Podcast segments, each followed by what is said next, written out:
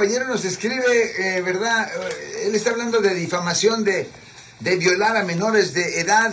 Difamación de carácter. eh, ¿Tú administras esta clase de casos? No, ¿verdad? no, no, no. De casos como las personas son acusadas por ah, violar a una persona, sí, eso sí.